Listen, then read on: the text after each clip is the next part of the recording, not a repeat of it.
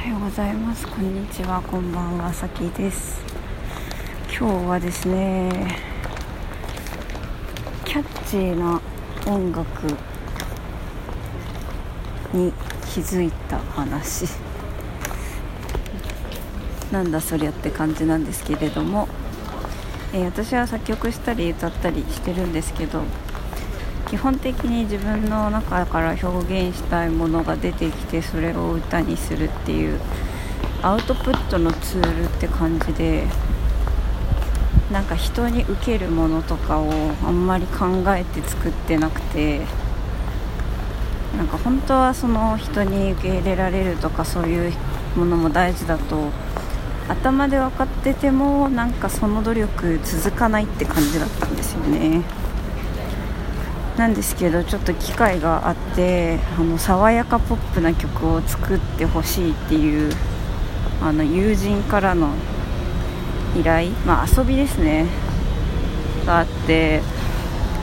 今まで自分はバラード系が得意だからバラードが得意なのでバラードを依頼してくださいみたいな感じでですねやってきたんですけれども、その友人の話は普通に面白い面白いっていうかなんか乗りたい乗りたかったんで乗ることにして。でそのためにですねその曲を作るためにいろんな曲を聴いたりとかしている中であキャッチーの魅力ってすごいなという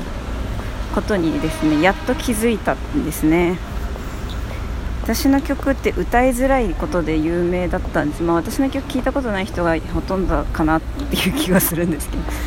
なんかね覚えられないらしい。なんか歌いづらいらしいんですよね。多分なんかね自然に複雑な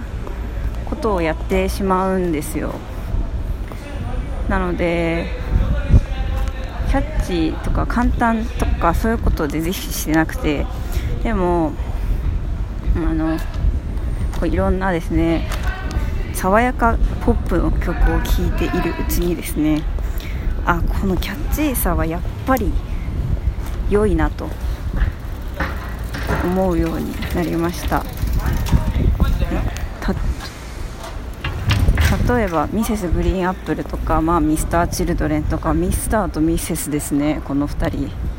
関係あるんでしょうか。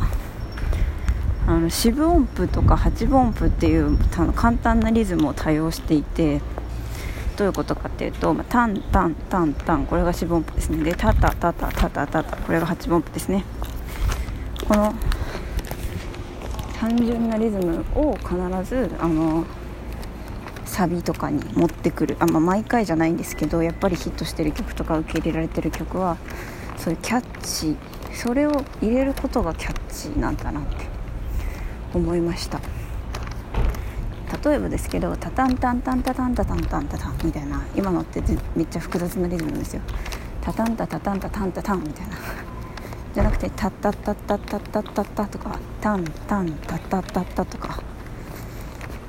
えー、っと今リズムだけ言うとそんなシンプルなの？みたいな。ふうに思われるかもしれないんですがこれが、えー、メロディーと組み合わさることで例えば、えー、ミスチルの「ユースフルデイズ」だったらタンタンタンタンタンタンタンタンタンタンタン今の全部タンタンタンタンになるんですよねリズムで言うととか、えー、ミスター・チルドレンの印がタンタンタンタンですよねこれでタンタンタンタンっていうすごくシンプルなリズムでみたいな感じでですね。シンプルなリズムにメロディーを乗せている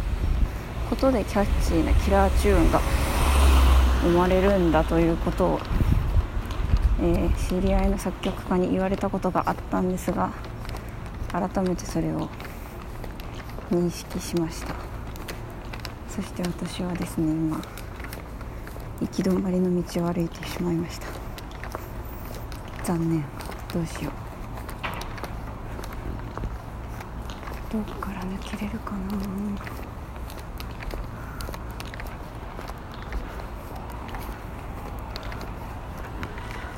でなので私は今回キャッチーな曲を作ろうと思ってます。あと GU で買い物をしたんですけど。と思ったよりもお金を使ってしまって。やばいな。いやでも服って必要なんでね正直。ああこの道も通り抜けできないな。どうしよう。ああ遠回りだ。いやなんかライブでいっぱいお金使っちゃってお金ないし。はあ。お金。お金ね。まあだけどなんかやっぱりね身につけるものをちゃんとした方がいいよなっていう気持ちもあってですね。難しいですね。基本装備なしにお金は稼げないような気もするし。でもそんなこと言ってお金たくさん使っちゃうとなんか元も子もないような気もするけど。うんお金ね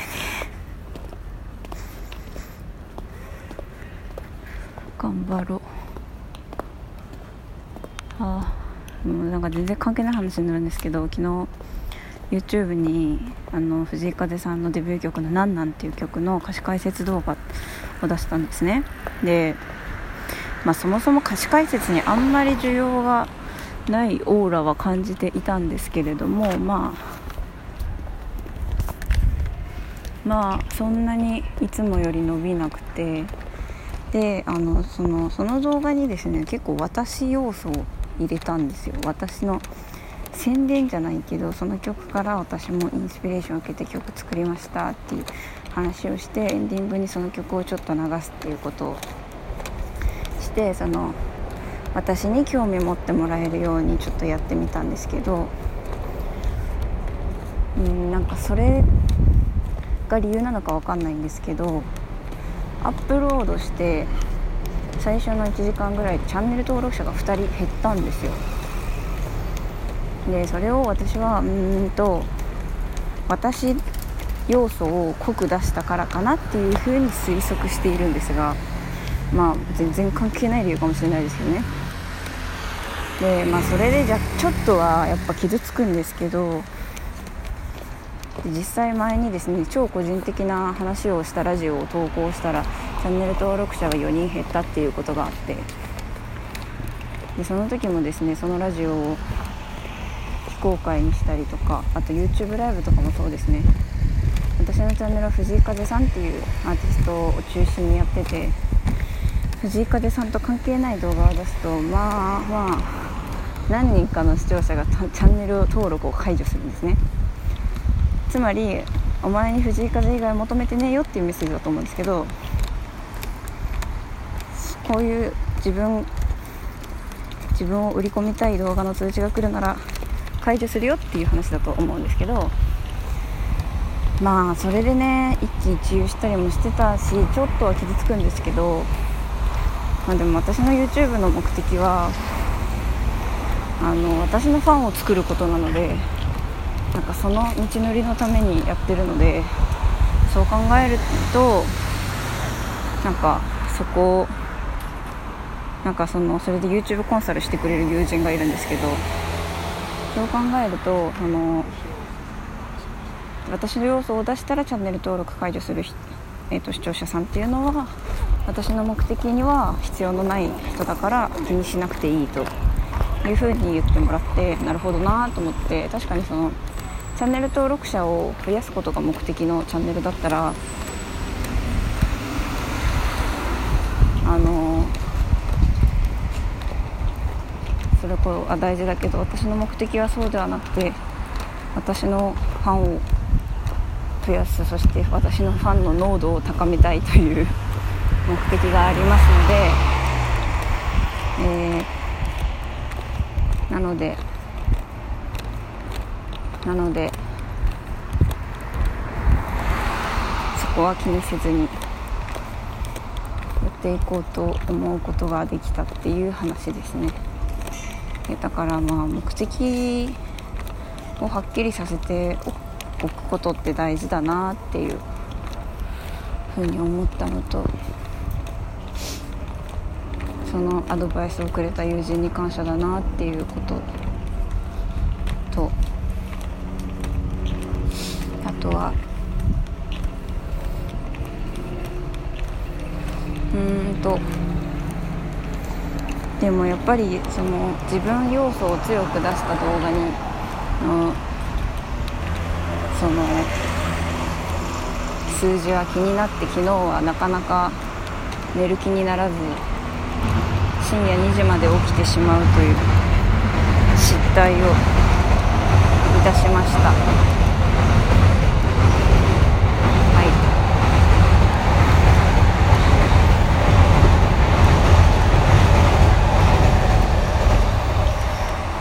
から今日早く寝るけれどその爽やかポップの曲をね提出するのでまあラフ案でいいんですけど